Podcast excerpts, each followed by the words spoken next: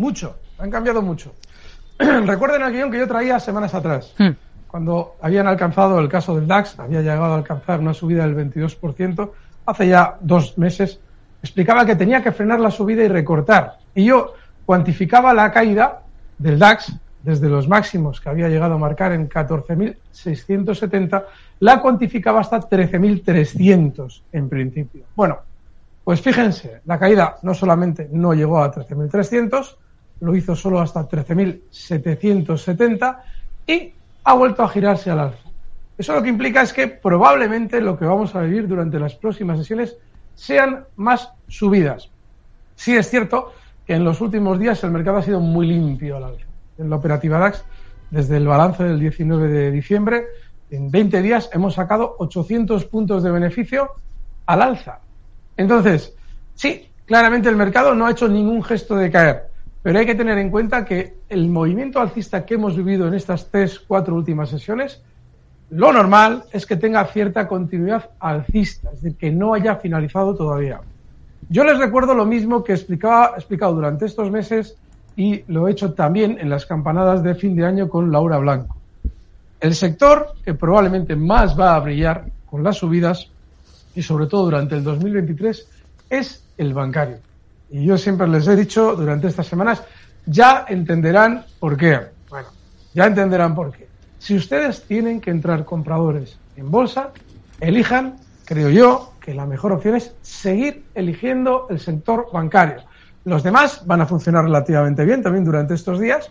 En esas campanadas hablábamos de un valor que es también un habitual de los minutos de oro de los viernes y de aquí, más de una recomendación con Rocío, que es Louis Vuitton, y que ahora mismo, ahora mismo, según hablamos, bueno, ha cerrado ya la sesión en Francia también, pero durante el día de hoy ya se ha colocado por encima de los máximos históricos anteriores en el valor y que databan pues del mes de enero del año 2022 de exactamente hace un año y estaban justo en el nivel 756. La velocidad con la que los está superando, hoy justo cierra ligeramente por encima, en 759,6, indica que probablemente, incluso también durante estos días, aunque Louis Vuitton sea una de esas campanadas para todo el 2023, sea un valor en el que se pueda aprovechar esa continuidad alcista que el mercado está marcando en contra de lo que yo venía esperando semanas atrás. Con lo cual, no solamente probablemente vamos a subir algo más, sino que hay valores que creo que están dando una oportunidad muy clara de incorporarse. Entre Mm. ellos también Louis Vuitton. Bueno, tenemos que seguir muy de cerca la pista a este, a este valor. Hay algunos titulares interesantes que hemos contado en el programa esta tarde que, mm, por los que me gustaría preguntarle. Por ejemplo, por una previsión que ha hecho en las últimas horas eh, Morgan Stanley advirtiendo de que Wall Street corre el riesgo de una caída del 22% mm, desde, desde los niveles eh, actuales.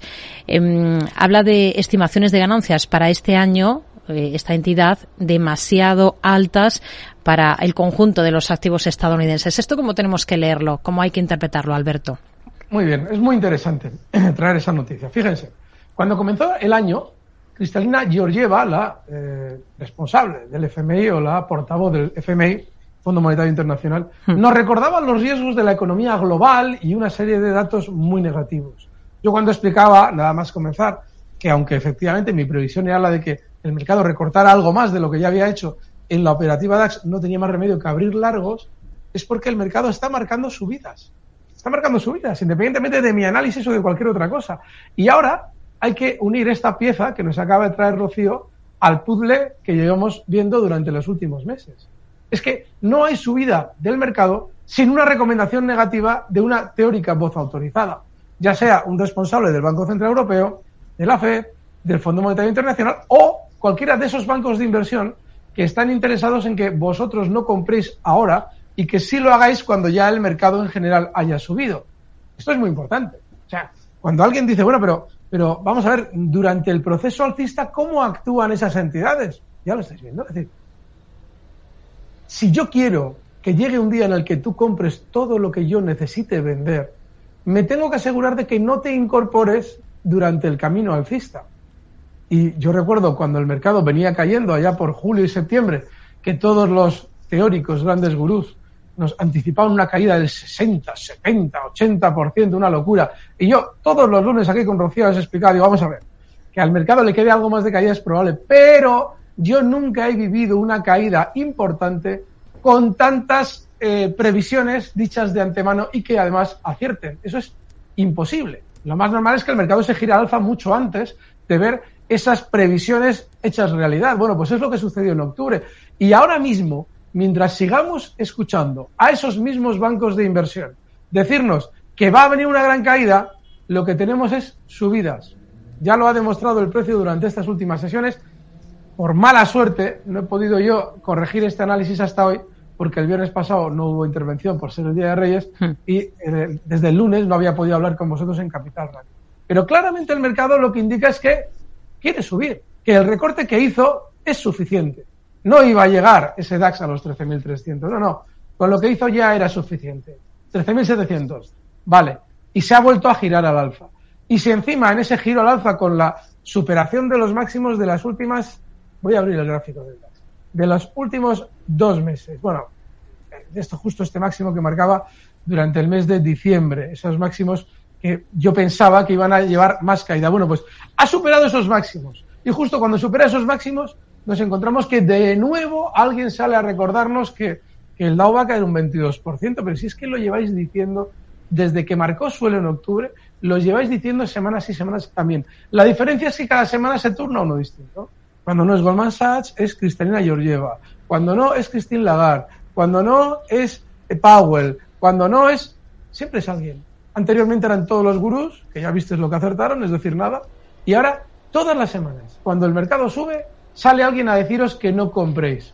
Esa es la estrategia del mercado. Esos bancos de inversión, esos JP Morgan que dicen que esto va a caer un 22%, necesitarán que compréis los títulos que ellos os quieran vender dentro de un tiempo. No sé cuándo va a ser. Desde luego, inmediatamente no va a ser, porque la recuperación que hemos vivido ahora indica que, fíjate, en el caso del DAX, eh, 14.792 al cierre. Puede tener estos días un poquito menos de velocidad alcista, porque ha arrancado muy fuerte, pero no os debe extrañar verlo durante las próximas semanas en zonas de 14.900, 14.500. Hmm. Entonces, no hay razón para atender a unas previsiones que nunca han sido correctas. Nunca lo han sido. Nunca. Nunca. Porque estos mismos, cuando el mercado estaba en mínimos, lo mandaban muchísimo más abajo. Cuando el mercado estaba subiendo en octubre, decían, no compréis, no compréis, que fijaos que está la recesión. Y estamos ya, en el caso, por ejemplo, del DAXetra, con una subida desde esos mínimos en octubre ya cuantificable en un 25%. Yo, Rocío, mm, entiendo que hoy, la, la noticia de hoy ha sido esa, pero es que todas las semanas tenemos a alguien recordándonos que el mercado tiene que caer un 22%.